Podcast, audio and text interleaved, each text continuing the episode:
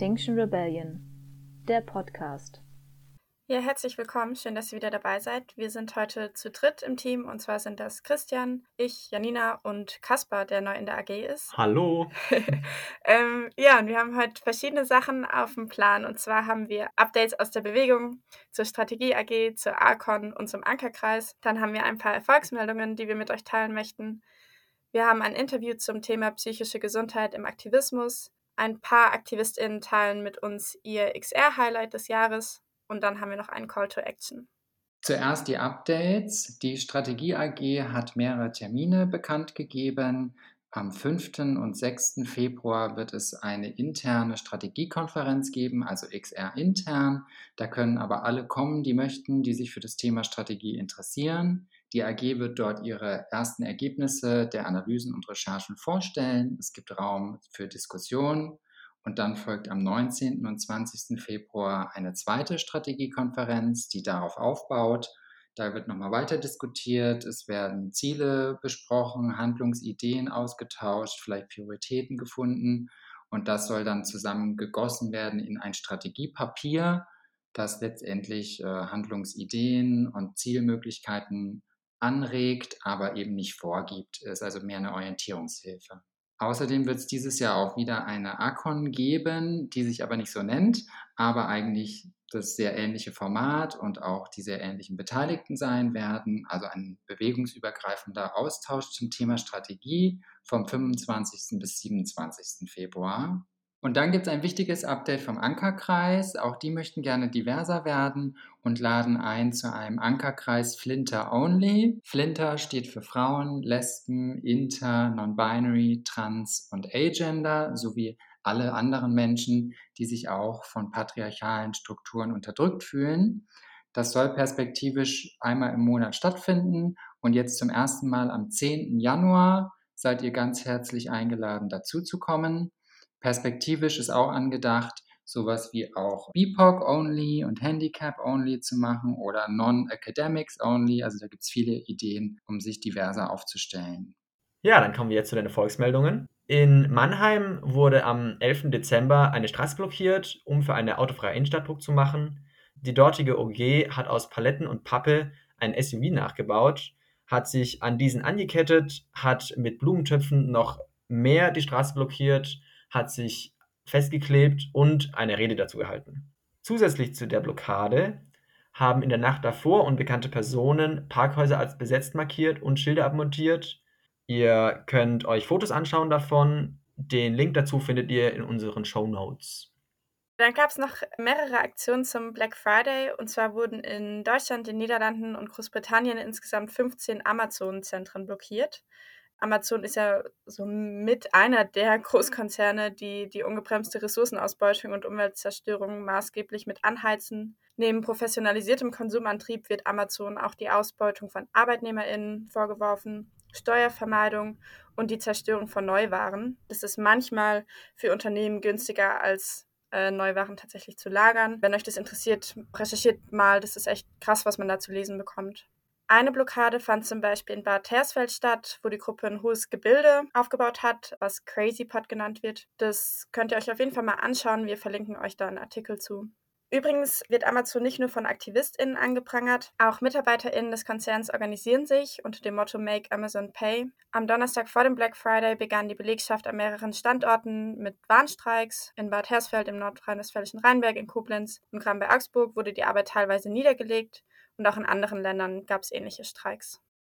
Die Leipziger OG hat zum selben Thema auch eine Aktion gemacht. Zum einen haben die Plakate aufgehangen, zum anderen haben die sich als Päckchen verkleidet und sind in die Innenstadt losgezogen, wo sie dann Werbecoupons verteilt haben. Da stand zum Beispiel kostenfreie Datenspeicherung bei jedem Einkauf drauf. In einem Artikel dazu, den wir euch auch verlinken, wurde eine Aktivistin zitiert, Unsere Kritik richtet sich ganz klar nicht an die einzelnen Menschen, die vielleicht sogar darauf angewiesen sind, Produkte am Black Friday zu einem geringeren Preis zu kaufen. Diese sozialen Ungleichheiten sind Ergebnis des Systems, von dem sehr wenige profitieren.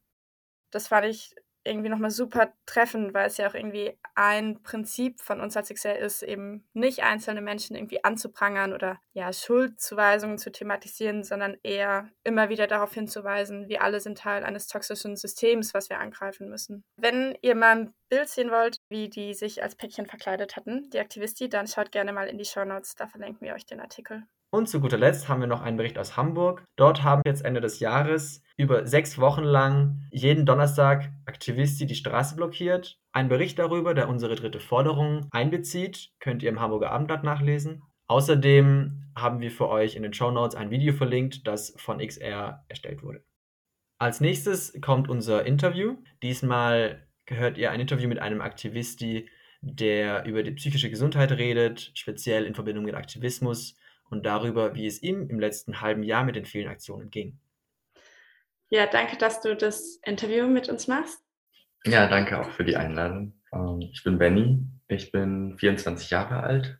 Gerade im Moment bin ich so ein bisschen ähm, auf der Suche, was ich aus meinem Leben und mit meinem Leben machen möchte und bin deswegen gerade einfach als Fahrradkurier tätig, aber auch nur so zur Überbrückung. Genau, ich habe im August das erste Mal so richtig Kontakt gehabt mit Extinction Rebellion, war in Berlin beim Riser und habe danach entschieden, der Ortsgruppe beizutreten und bin jetzt so seit zwei Monaten, glaube ich, bei XR aktiv und versuche auch ähm, nicht nur dabei zu sein, sondern auch, weil ich halt auch die Zeit habe, gerade voll reinzugehen und auch Verantwortung zu übernehmen. Extinction Rebellion kann ich mich auf jeden Fall ähm, mittlerweile sehr damit identifizieren das Thema, worum es ja so ein bisschen gehen soll, ist ja auch ähm, also psychische Gesundheit im Zusammenhang mit Aktivismus, also so ein bisschen dieses Spannungsfeld zwischen sich selbstwirksam fühlen und handlungsfähig sein, um irgendwie auch mit politischen Ängsten umzugehen und gleichzeitig dieses irgendwie auch den Fokus auf sich mal bringen und nach sich erstmal schauen und okay sein, um Aktivismus machen zu können. Magst du einfach mal erzählen, was du denn erzählen möchtest, so wie, also wie für dich Psyche und Aktivismus zusammenhängt oder was da deine Geschichte ist. Ja, ich finde es gerade bei Extinction Rebellion fand ich das immer sehr schön, dass bei den Aktionen, die ja meistens schon ziemlich anstrengend und fordernd und auch neu waren, ähm, doch die Awareness eine große Rolle spielt, dass immer eingecheckt wurde, wie geht's gerade allen, was braucht man. Es wurde, wird ja viel gekuschelt und in den Arm genommen. Und ähm, ja, das ist so ein Aspekt, der ist total wichtig, weil immer, wenn ich irgendwo bin in der Aktion, ähm, bin ich da ja, weil ich mich mit der Thematik beschäftigt habe und mir das so wichtig ist, dass ich sage, ich setze mich jetzt hier auf die Straße, selbst wenn die Polizei sagt, steh bitte auf. Ähm, genau. Ich habe es auch gemerkt, als ich im Oktober in Berlin war, als die große Demo war, auch mit Fridays for Future zusammen, ähm, saßen wir irgendwann am Ende vor der SPD-Parteizentrale und ich habe gemerkt, boah, was mache ich hier? Wieso bin ich schon wieder hier? Wieso muss ich schon wieder hier sein? Und dieses Gefühl von irgendwie hat sich nichts geändert, wir sind einfach schon wieder hier, wir stecken wahnsinnig viel Energie und Zeit hier rein und es passiert einfach nichts. Und das hat mich total fertig gemacht. Ähm, ich war dann eine Woche später noch im Lützerath und habe mir die Thematik dort gegeben und ich habe dann äh, in Lützerath gemerkt, das geht so nicht mehr weiter, mir geht es einfach so schlecht, ähm, dass ich gesagt habe, okay, ich gehe jetzt nach Hause und versuche mich mal aus allem rauszuziehen. Und mhm.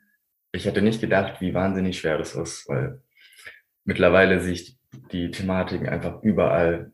Äh, ich wohne hier auch gerade in der Innenstadt und wenn ich aus der Haustür rauslaufe, sehe ich halt einfach konsumierende Menschen, obdachlose Menschen, fette Autos, sehr viel. Das, was irgendwie dieses Mindset verkörpert von I don't care und ähm, ich lebe halt auf die Kosten anderer Menschen, ist mir egal. Und also es hat echt ein paar Wochen gedauert, bis ich gemerkt habe, okay, ich schaffe es gerade wirklich ein bisschen rauszukommen.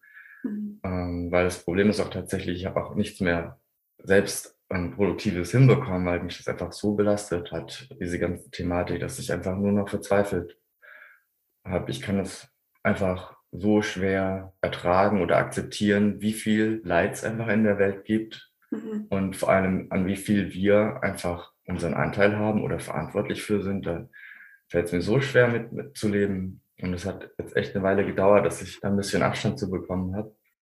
Aber tatsächlich bin ich dadurch auch wieder handlungsfähig geworden. Also mhm. jetzt so seit ein paar Wochen habe ich mich wieder aktiver in die Ortsgruppe von Extinction Rebellion eingebracht und kann wieder mehr tun. Wir haben letzte Woche Mittwoch einen Stand organisiert, wo wir containertes und gesaftes Essen verschenkt haben, um auf die Lebensmittelverschwendung aufmerksam zu machen. Und da habe ich gemerkt, ja, da komme ich wieder in das Gefühl von der Selbstwirksamkeit, das mhm. Gefühl zu haben, irgendwie wir erreichen was.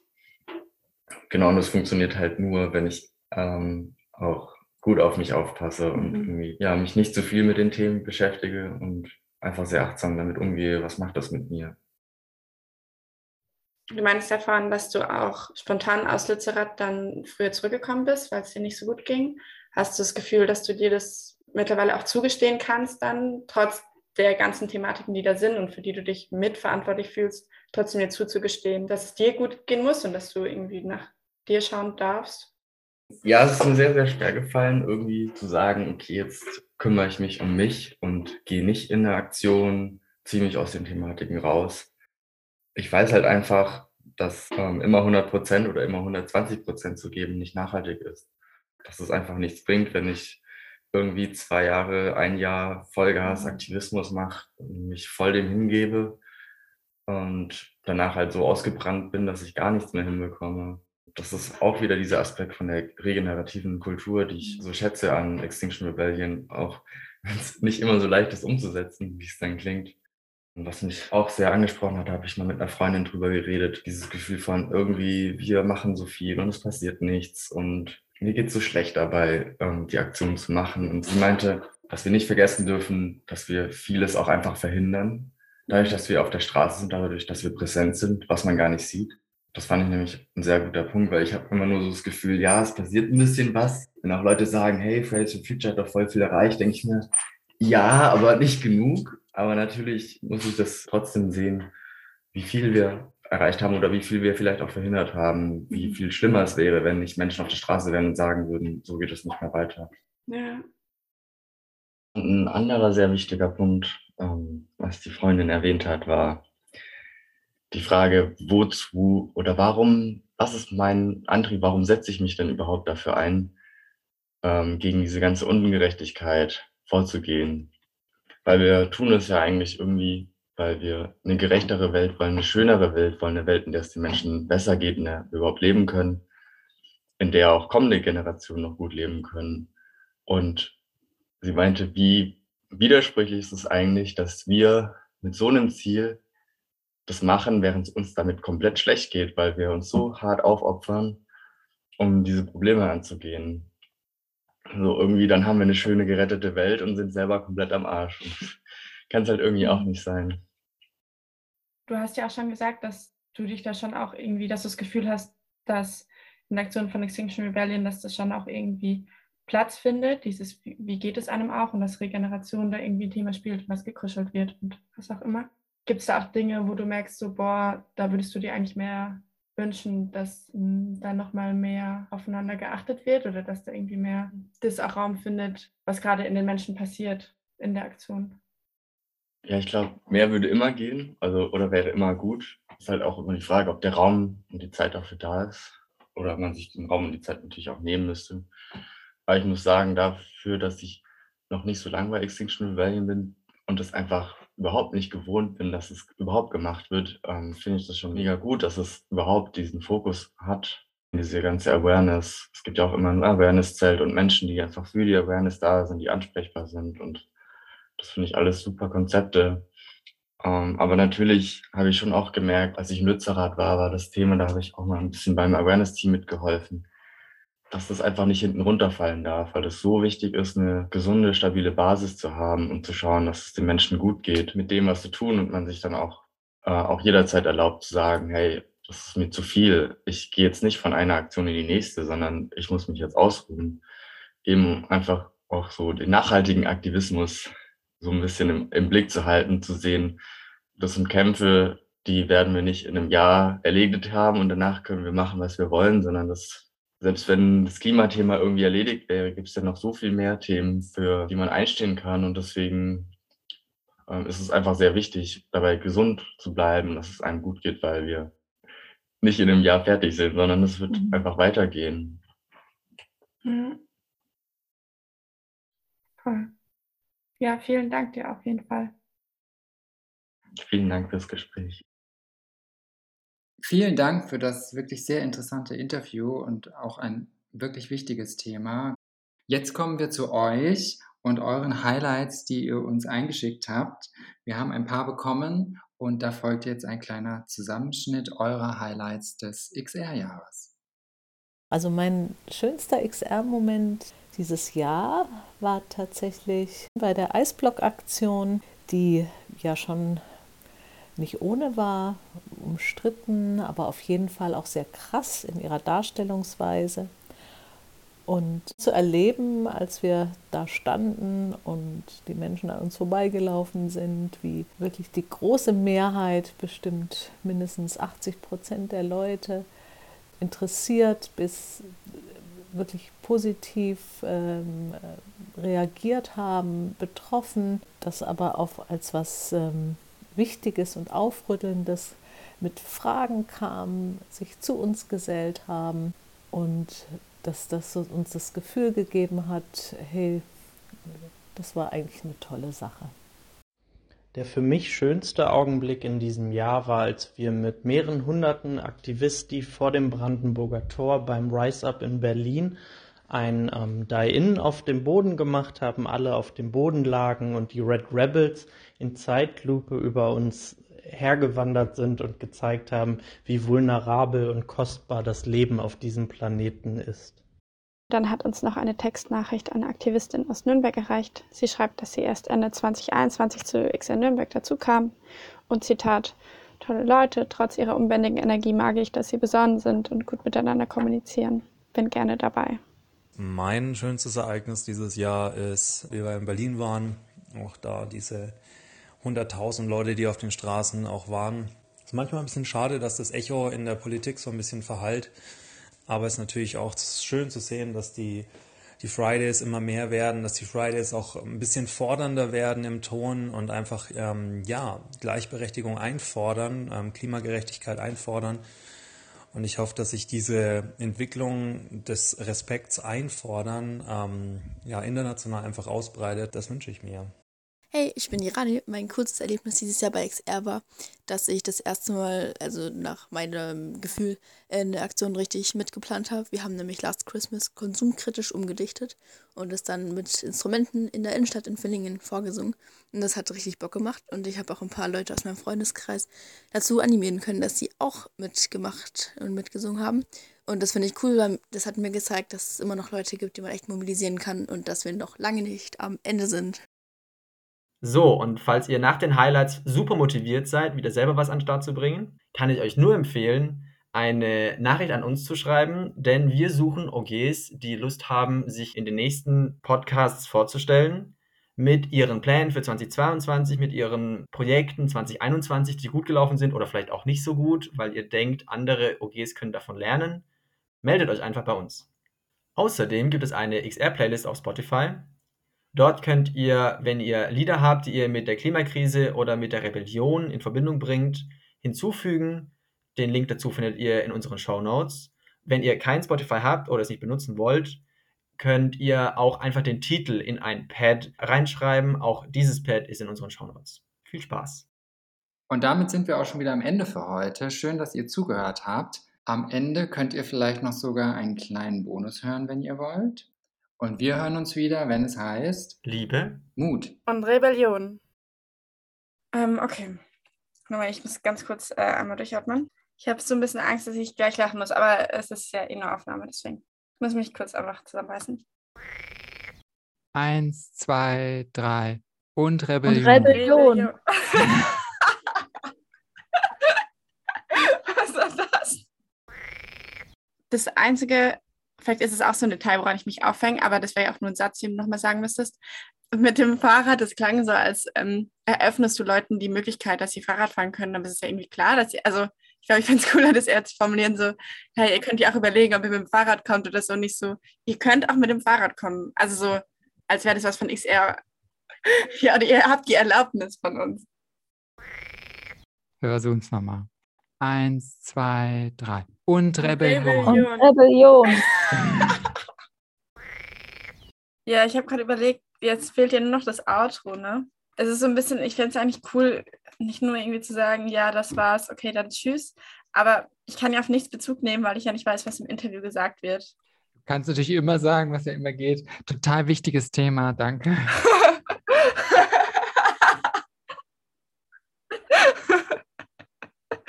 ja, okay. Ja, versetz dich einfach in die Lage, du hast gerade ein richtig gutes, interessantes Interview gehört. okay, ich überlege mal kurz.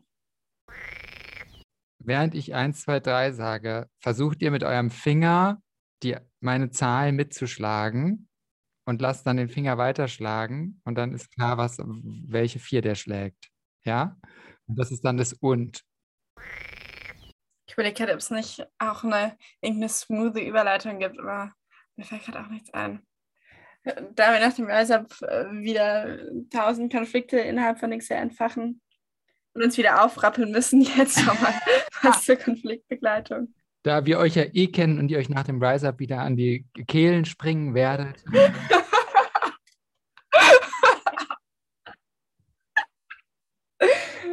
oh, das wäre richtig schön. Ja. Ja, noch ein letzter Versuch. Eins, zwei, drei. Und Rebellion. Und Rebellion. wow, das war echt schlecht. Lass uns das genau so reinnehmen.